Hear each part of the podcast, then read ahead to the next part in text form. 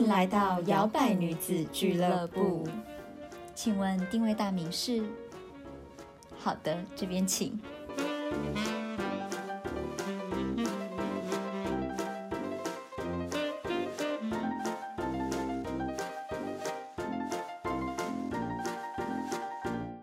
嗨，欢迎来到摇摆女子俱乐部，我是 Zoe，我是小朵。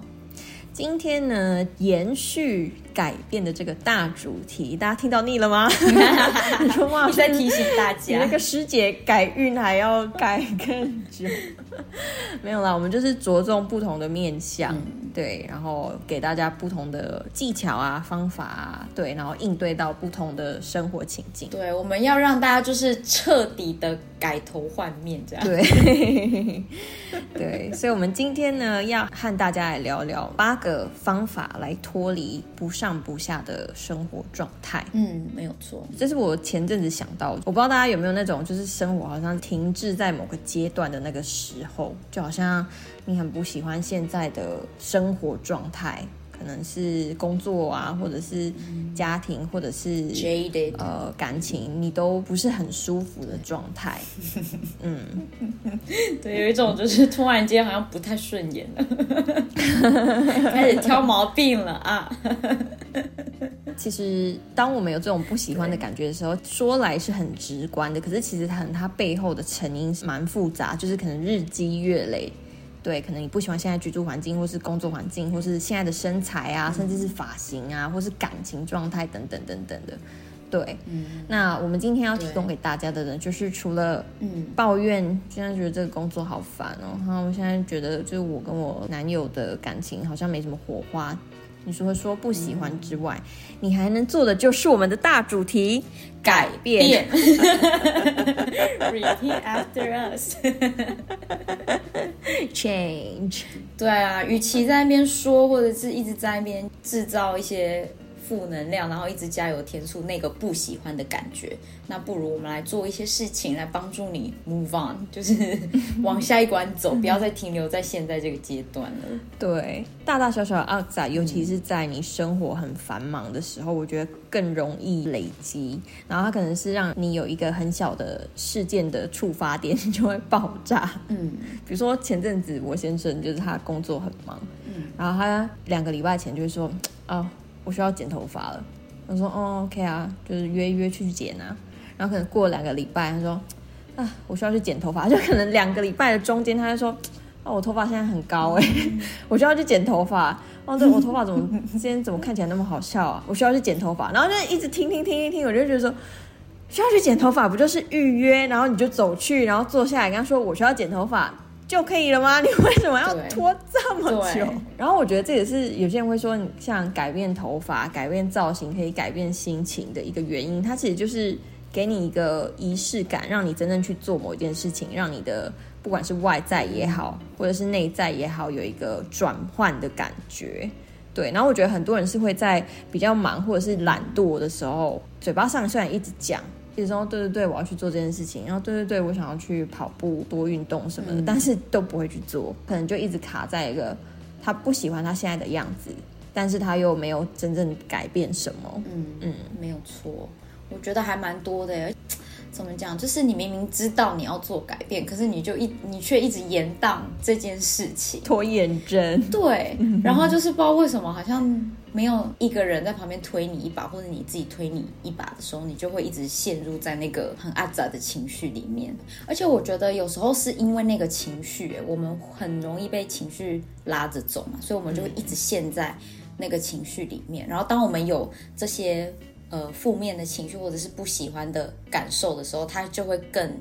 加深那个我们的惰性，或者是那个不愿意去做的那个动作。嗯，对，所以我觉得有时候好像也跟你有没有先去 process 那个情绪，对，才有办法去做出接下来的动作。对，然后而且我觉得有时候大部分的人并不是那么的有规律跟有规划的。当你一出现那个情绪，你就会觉得啊，天哪，我好像有一百件事情要做。我一下子不知道我要从哪里做出来，所以你可能就会觉得剪头发那件事情是小事，我不想要现在做，还有我还有更其他的事情要忙，我还有什么什么事情更紧急的要去做，但有时候可能只是就卡在那个小事情，嗯，你一做了，它就可以打开那个开关，就可以把其他的事情都一起连带的把它做完，嗯，所以我们接下来呢，我们就是要来谈说，那我们到底要如何去处理这个我们不喜欢的情绪，然后，呃，对于不喜欢现在的生活，我们要可以怎么做？可以做哪些改变？嗯哼，好，那第一个呢，就是我们要先去发现我们的情绪嘛。对，那就像是我们刚才讲的，就是你不喜欢你的工作环境，你不喜欢你的身材，你不喜欢你的发型，可能这个不喜欢会化成各种不一样的情绪，它可能会让你觉得很烦躁、很焦虑、压力很大、很厌倦，或者是疲惫，甚至是你会觉得很空虚。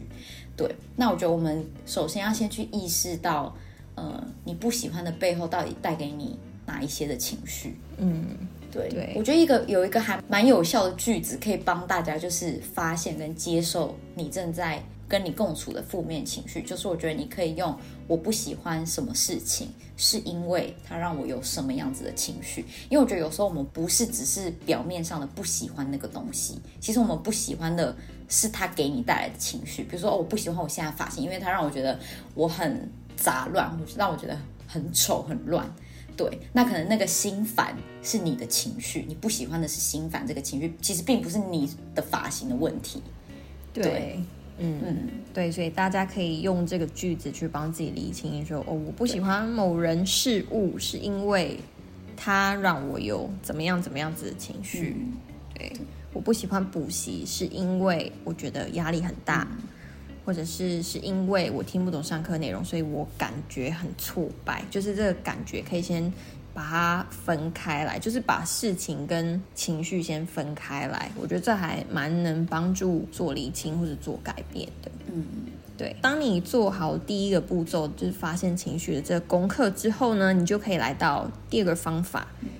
找到问题的根源，没错。对，找问题的根源，其实它真的是需要花一段时间的，因为有些东西感觉都很表层。因为像发型的东西，感觉听起来很简单啊，但是它可能，它可它可能是因为呃，你最近为什么没有动力去做这件事情？可能是因为哦，你工作压力真的很大，你真的很忙，你真的没有时间。那可能涉及到哦，你时间没有安排好。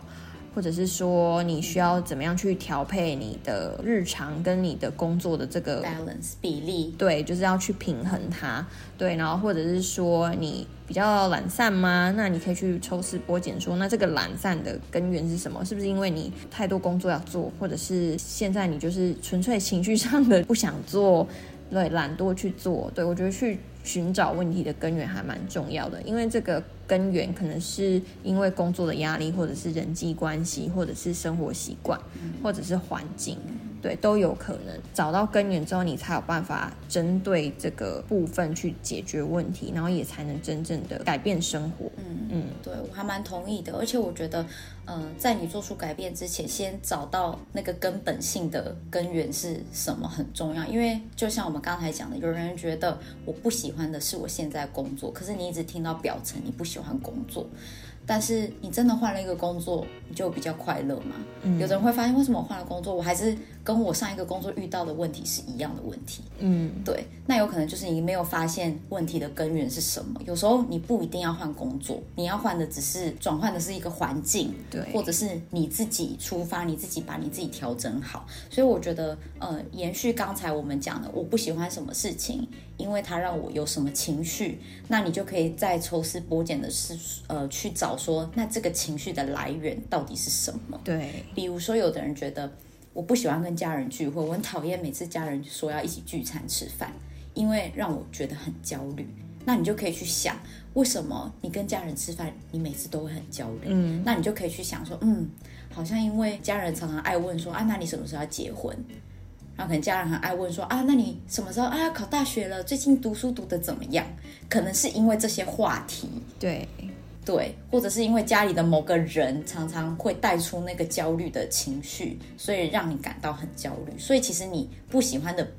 可能不是说家庭聚会这么简单的事情，你可能是喜欢去的，只是你听到了某个人出现，听到了某些话题，他就 trigger 你，所以那个会 trigger 你会会。刺到你的那个根源，要去发掘它。而且我觉得这种家庭的情绪连带上来的这种感受，其实都是长久以来累积的。所以可能是你童年的时候，比如说 你童年的时候跟你的父母也好，或是跟你的阿公阿妈，你跟他们在一起的时候有压力的记忆，然后可能到你长大，他们虽然可能也没有怎么样。但是可能你每次要跟他们一起吃饭，你还是会感到微微的觉得有点压力。对对，所以它其实可能可以追溯到很久很久以前。其实我到现在还是会，我不知道为什么我阿公阿妈跟我们很亲，然后也非常疼我们。但是我不知道为什么每次回阿公阿妈家还是会有一点点紧张。嗯，我很喜欢跟他们一起聊天或者吃饭什么，但是我不知道可能是我童年。不知道什么时候有发生什么事情，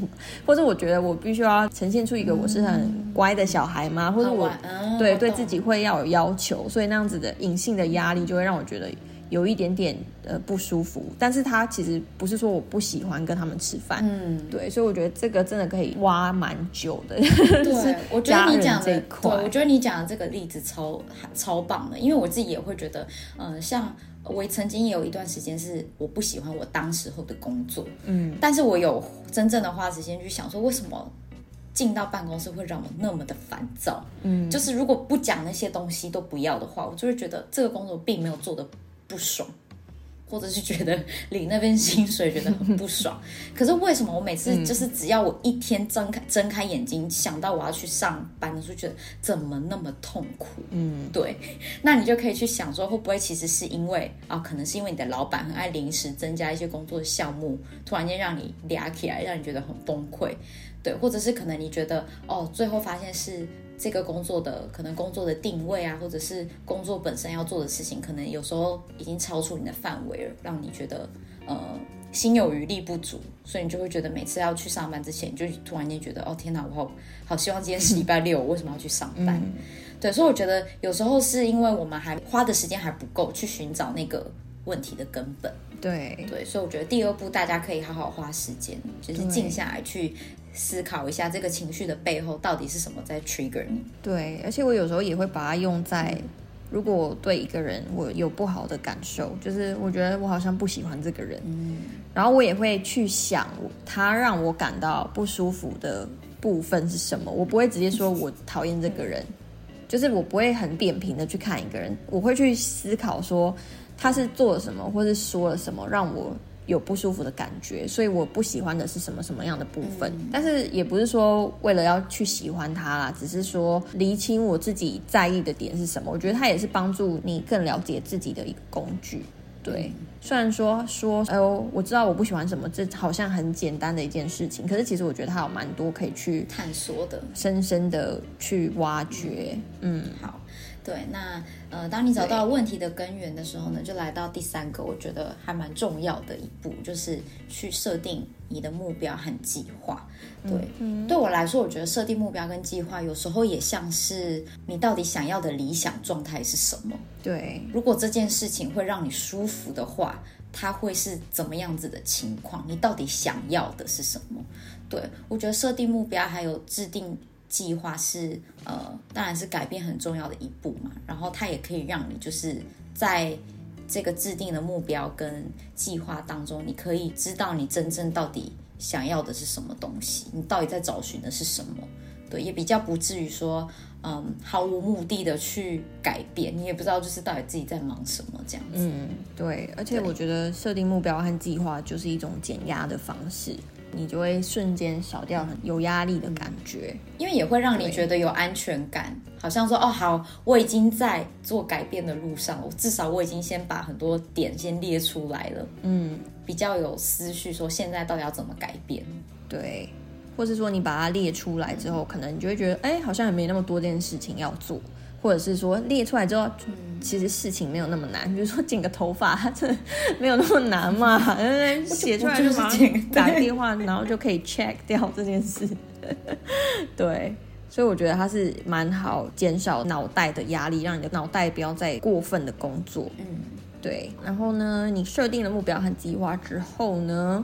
接下来第四个就是提出解决的办法。对。因为我们很多生活中的不喜欢抱怨，它还是不会改变啊！你一定要真正做出实际的转变，或是提出解决它的方式嘛。比如说，你现在不满意自己的身材，好了，那可能解决方法是饮食或者是运动，你就要去朝这个方向去努力，然后去把它步骤拆解出来，简化成一种适合你自己的方式。对，我觉得把步骤拆解成自己适合或者是你自己做的比较开心的方式也蛮重要的，因为我觉得有时候大家会很局限自己的想象空间，觉得好像非得只能做什么事情才能从 A 到 B，但是其实你可以有很多不同的方法。对那有的人就会很排斥，好像说哦，我只有做一才有办法到 B，可是一这件事情就让我觉得很痛苦，我连我光想到我就不想做。那我觉得其实你可以再多多的去想想看，是不是你不一定一定只能做一件事情，你可能会分解成两个步骤，让你比较好去执行，也说不定。所以我觉得有时候不要太局限，说自己的想法，你好像只能怎么样，只能透过什么方式才能怎么样。对，就像存钱很简单嘛，可是有的人就会觉得啊，我每次存钱我就要饿肚子，我就不能吃好一点的东西。那你也可以选择不要饿肚子的方法啊，对，也是可以有别的方法让你存到更多的钱，或者是让你开源节流。对，所以我觉得有时候大家不要太局限自己的做法。嗯，好，那到了第五个步骤呢，就是真正的去采取你的行动，或者是做出改变。对我觉得有时候呢，对于我们不喜欢的人事物，我们要尝试呃去行动。我觉得有时候沟通跟表达你自己对于某一个人或某一件事情的不喜欢，也是一种方法，而不是一直逃避或者是一直容忍，觉得说他算了。可能过几个礼拜会有不不一样，可能只是我现在一时的情绪，可能只是我现在嗯 MC 来，所以我觉得很阿展。对，我觉得有时候也不要去逃避它，要去正视它，然后去想想说你到底可以做什么。但是我觉得还有一点很重要的就是，当你在嗯，尤其是尝试沟通的时候，我觉得有时候在当你表达你的不满或不喜欢的时候，表达事情的本身就好了，保持理性，我觉得很重要。因为我曾经有发现，我在年轻的时候，我身边很多人常常把情绪跟自己的主观意见混为一谈，嗯，然后就会变成讲到最后，你根本就在人身攻击，对，是就是我觉得有时候。听到最后，你会觉得，你确定你只是讨厌这件事吗？你好像已经有点太夸张了，你好像有点把一个人、把一个老师批评的一文不值，或者是把你的老板讲的很像是一个什么很很很可怕的败类或什么之类的，但是其实好像根本不需要讲成这样。嗯，对，所以我觉得理性一点，然后把事情跟你的情绪分开很重要。对，这也是我们也其实一直都在练习，就是沟通跟表达。然后，如果你为你这个不喜欢开始采取行动，然后并且做出改变的时候，比如说，哎，你就真的去剪好头发了。对，像我讲到这一步，就是采取行动。我之前也有遇到一个年纪比我小一个呃妹妹吧，她常常就是在工作上面有一些问题的时候，她就会来问我。然后，但是最后我问他说：“那你觉得你你会做什么样子的改变，或者是你做什么样的行动呢？”他就说：“啊，嗯，还是我我我我就离职好了。”然后我就会跟他说：“你觉得离职就是一个解决的办法吗？”因为我会觉得有时候我们好像人都不愿意给别人机会，我们都觉得我们自己决定怎么样就好。可是我觉得有时候不管是在职场或者是人际关系，你为什么不试着给对方一点机会，也给你自己一点机会？我会这样讲的原因是因为我觉得有时候沟通很重要，有时候因为对方不了解你的想法，他才会一直做他现在觉得对的事情。对，或许你跟他沟通了，他愿意改变，那是不是其实你们还是可以继续走下去，或者是这个合作关系还是可以继续的进行？嗯，我觉得有时候不要太那么容易就放弃，就觉得好像说啊算了，不可能，那我就换一个好了。然后结果你换到了下一个工作，你还是遇到一样的事情。你你换了下一个情人，你还是遇到一样的问题。对，所以我觉得有时候，嗯，诚实的表达你的感受，然后尝试看看对方愿不愿意听嘛，然后看看对方愿不愿意去改变。如果最后他真的好，他连改变都不改变，或者是他改变了，你还是不喜欢，那你再去想，你真的要不要离开，嗯，而不是一下子就觉得说啊，算了，我不要了。没错。然后呢，再接下来，如果你还有不喜欢的情绪，还有一些排解的方式，比如说你不喜欢现在的生活，可能它太平淡了，你可能可以寻找新的爱好或者是兴趣。这其实我们在前面几集也都有提到，发掘爱好或兴趣这件事情的重要。其实它不是说太功利主义的，要你然后可以用它赚钱或什么，它真的就是让你有一个精致的 me time，或者是你可以好好全心全意的在某一个领域，或是某一项运动，或者是艺术创作也好，让你可以真的自由自在，没有顾虑的去发挥，不用用世俗的什么好坏去评断它。对，只要你觉得你很享受这整个过程，就是最重要的。然后我觉得有这样子的调试，其实也可以让你可能生活到一个临界点，或者是遇到瓶颈的时候，它其实可以带来很多新的刺激。所以我们才会一直鼓励我们的听众说，就是你可以去多多尝试看看，就是不要害怕失败，不要害怕年纪所谓的几岁几岁才能做什么之类的这些框架，去多多的尝试。对，然后你真的会发现，它会对你的生活带来蛮多正向的转变。对，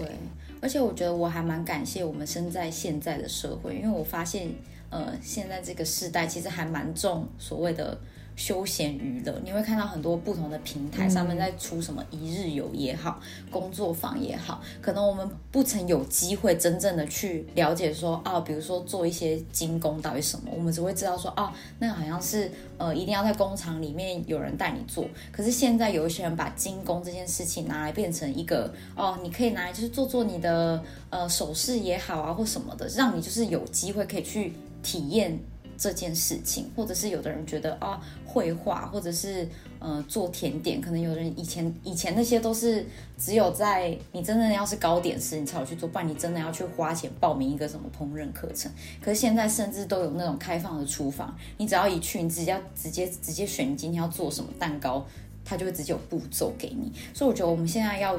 蛮蛮感恩，说现在很多机会，你想要做。任何样的尝试，其实都是有管道的。对，而且我觉得透过这样子新的学习刺激，其实也可以让你的视角更开阔，然后让你更尊重各行各业。就是你会发现到每一项工作，或者每一项他们在从事的专精的事情，真的都是可以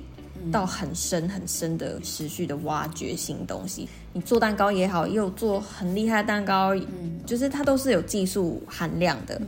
你有一些基本的概念之后，去了解到说，哦，其实这个产业背后有这么多高深的知识背景也好啊，或者是说，哦，原来他需要了解这么多方方面面的技术，对，所以我觉得会更尊重，就是每一个行业日本的那种职人精神吧。我觉得台湾有时候就真的是，嗯，比较怎么讲，就是会对一些工作不是很尊重嘛。然后我觉得透过这样子的学习，也可以让或者是标签化，嗯，真的。然后透过这样子的学习，可以让你了解到哦，他们的困难跟他们的辛苦的地方，或者是他们很厉害的地方。对我觉得这是很不错，大家可以去尝试看看的。没有错，而且走出去，走出去也是在帮你制造新的契机跟一些机会，认识更多的人。对对对。好，那在接下来呢，就是呃，如果你真的不喜欢现在的生活，不喜欢现在自己，那我觉得还有一个方法呢，就是尝试改变你自己。从你的生活方式啊开始改变，对，不管是你觉得你的生活太单调，像刚才一样，你可以尝试一些新的课程也好啊，新的运动也好，或者是如果你觉得压力太大，你也可以调整你平常生活的方法，嗯，对，尝试不同的工作的方式啊，调整你的作息的时间呐，然后我觉得很重要的就是。你到底要怎么好好的照顾你自己？嗯，你的身体也好，你的外在也好，你的身心灵的健康也好，你到底要用怎么样子的方式去权衡，增加你的休息时间，或者是减少你的工作时间？那其实很多时候都取决于你。对，所以我觉得还蛮重要的。对，生活方式乍听好像很难以理解，但是其实它是最核心的东西。像刚刚讲的。作息时间，或者是健康的饮食，或者是 work-life balance 这种生活方式，其实是可以影响到很多层面的。所以有些时候表象的那些不喜欢，在你生活调整到一个舒服的状态的时候，其实它就自然就解决了，自然而然。对对，嗯嗯，我还蛮同意的。而且尤其是像我们刚才讲的，比如说你不喜欢你的身材或什么的，那其实你有时候回归到你自己可以做的改变，你会发现。你自己是最大的问题。对不管是你自己的，不管是你自己对你自己平常的饮食，或者是你平常的作息，其实那是不是可能有百分之八十或五十以上都是从你自己出发？嗯，对，或者是说，呃，你在抱怨工作很多的同事，你有没有去检视？像我们平常讲的嘛，你有没有去检视？那你自己是不是工作习惯不好？你是不是喜欢拖延？或者是你其实是不是在工作的时候不够谨慎？对，没有好好的排出你的计划，所以你才会有时候赶不上变化。对，所以改变生活方式也是蛮核心的一个部分。最后呢，你可以去寻求帮助。当你觉得你靠自己的力量很难改变生活的话，以你的心理状态也好，或者是你目前的生活的状态是没有办法靠自己去改变的话，其实最简单的方式就是去寻求专业的帮助。对，可以像比如说心理医师啊，或者是辅导员，或者是其他的专业人士去做咨询。Life coach，对，对 对啊，因为我觉得有时候也不要那么排斥专业的帮助。我我也有听过，我身边有一些人给这些专业的人贴一些标签，觉得说凭什么他们认为他们懂人家在经历什么东西？可是我觉得，嗯他有他的专业，他的专业我们无法去批评什么。对，可是我觉得有时候引导你去寻找那些专业的咨询，并不是说你非得听他们的，而是说有时候你也要有一些专业人士的说法，让你去打开你不同的感官，让你知道说哦，其实你还是有很多不同的选择。嗯，对，那听不听其实也是取决于你啊，最后你到底愿不愿意做，其实也是取决于你。对，对所以我觉得有时候大家也不要去排斥。对，对，而且不知道大家有没有听过这类型的故事，就是可能去找辅导员或者是心理咨商师，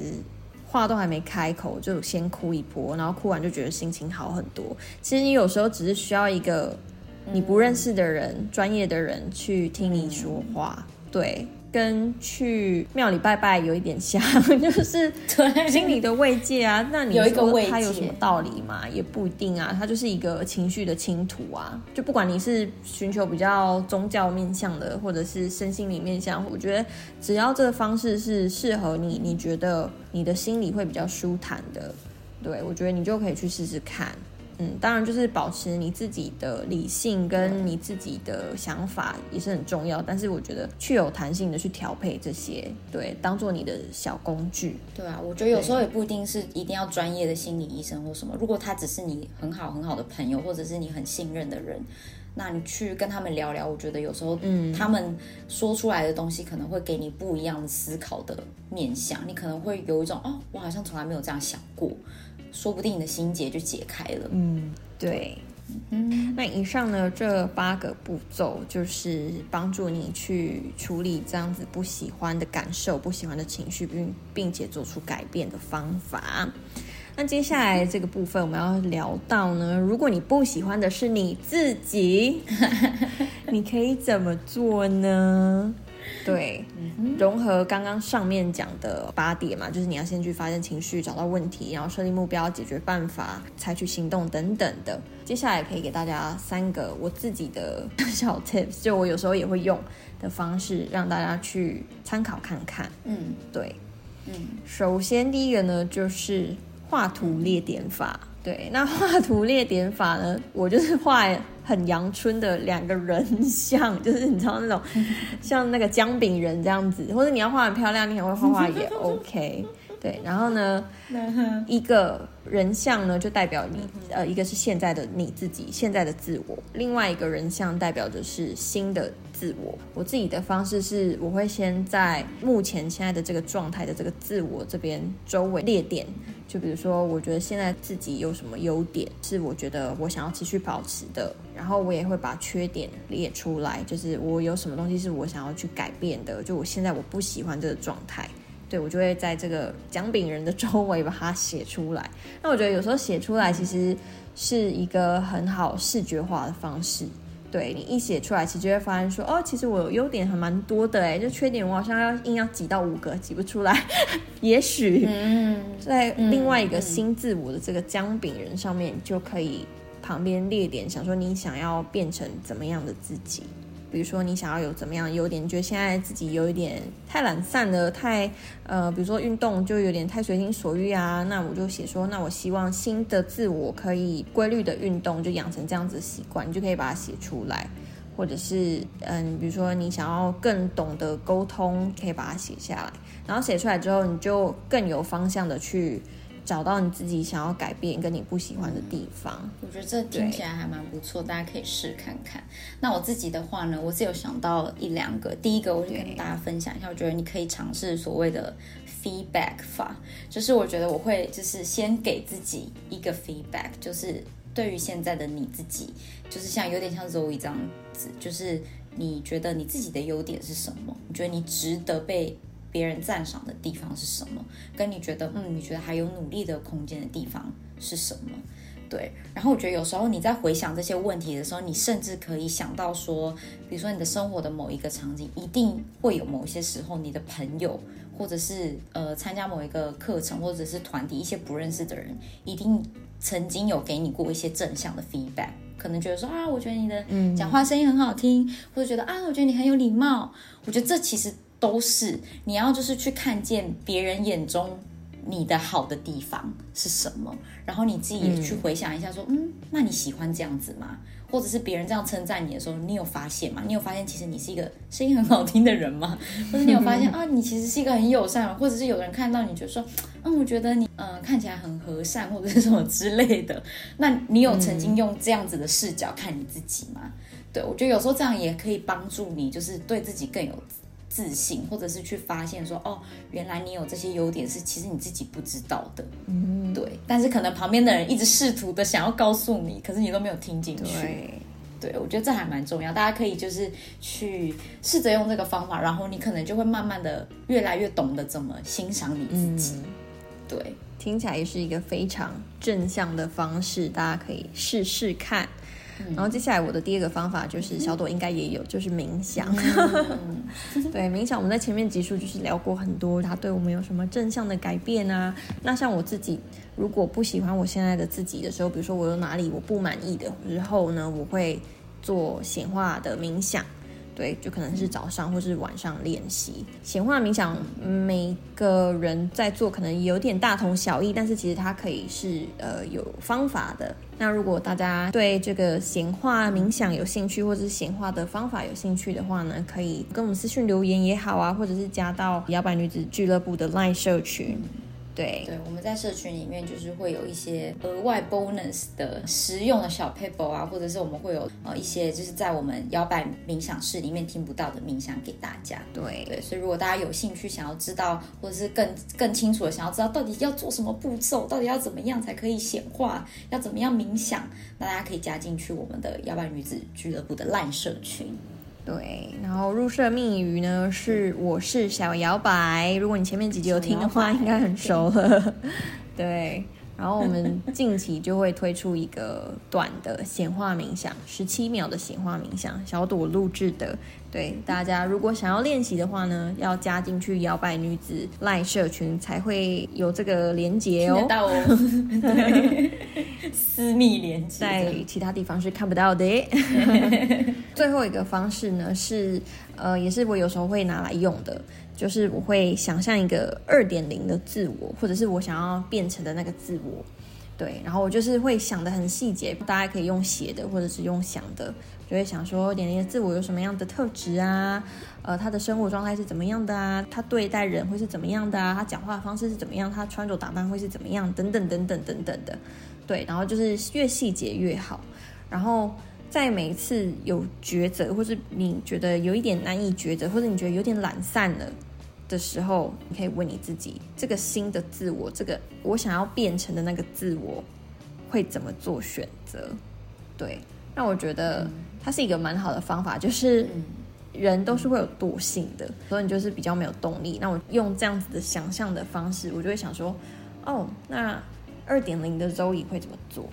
所以就是想象一个理想的自己。我如果想要变健康嘛，那。二点零的我会做什么？我可能就是在吃东西的时候，我不会乱吃啊，我会定时吃饭，好好吃饭，然后吃饭的时候就专心吃饭之类的。然后可能就是用这样子的方式去让我自己更好的去成为那样的自己。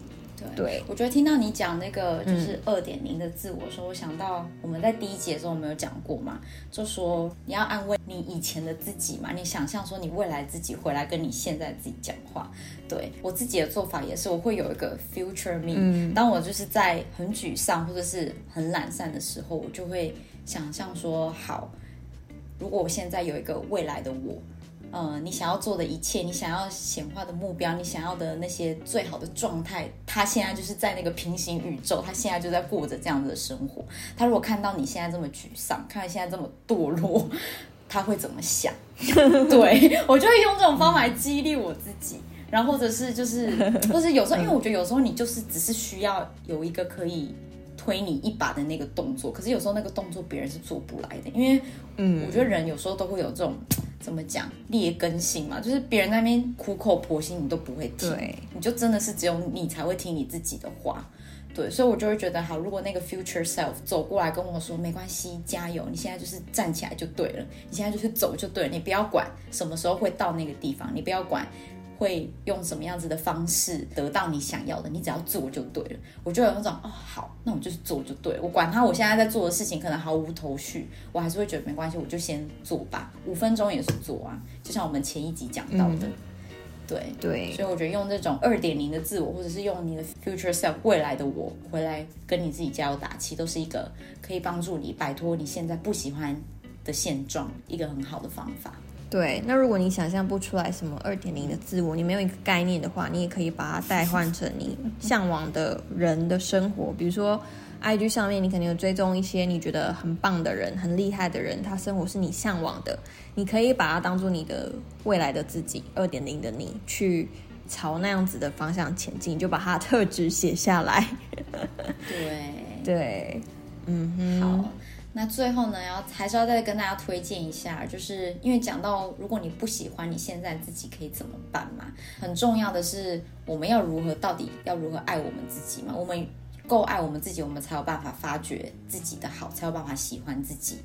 对，那刚好我们现在呢，赖呢四月的社群活动就是在。玩爱自己的练习，对，然后你知道摇摆女子就是很鸡婆，我们会就是做计划嘛，就是一到三十 天就全部都帮你搭配好了，对，那你不用就是怕说啊，那我不知道到底要做什么，你就是加进来就可以每天跟着我们的课表，每天有不同的爱自己的活动。那如果你觉得很想要一窥究竟到底在干什么？呢，就是可以到我们的 IG 的首页，然后点击那个链接，你就可以加进来摇摆女子的 LINE 社群。那之后还会有很多不一样的活动会设计给大家。那我们的社群里面呢，小摇摆都非常非常温暖，大家都非常的愿意，就是跟我们分享很多日常的一些照片啊，或者是练习之后的感受。那也很欢迎，如果你很想要一群这样子的朋友。或者是一群这样的社群，让你感到归属感的话呢，就赶快加进来吧。对，没错，那上面就会有一些社群才限定的活动，或者是冥想。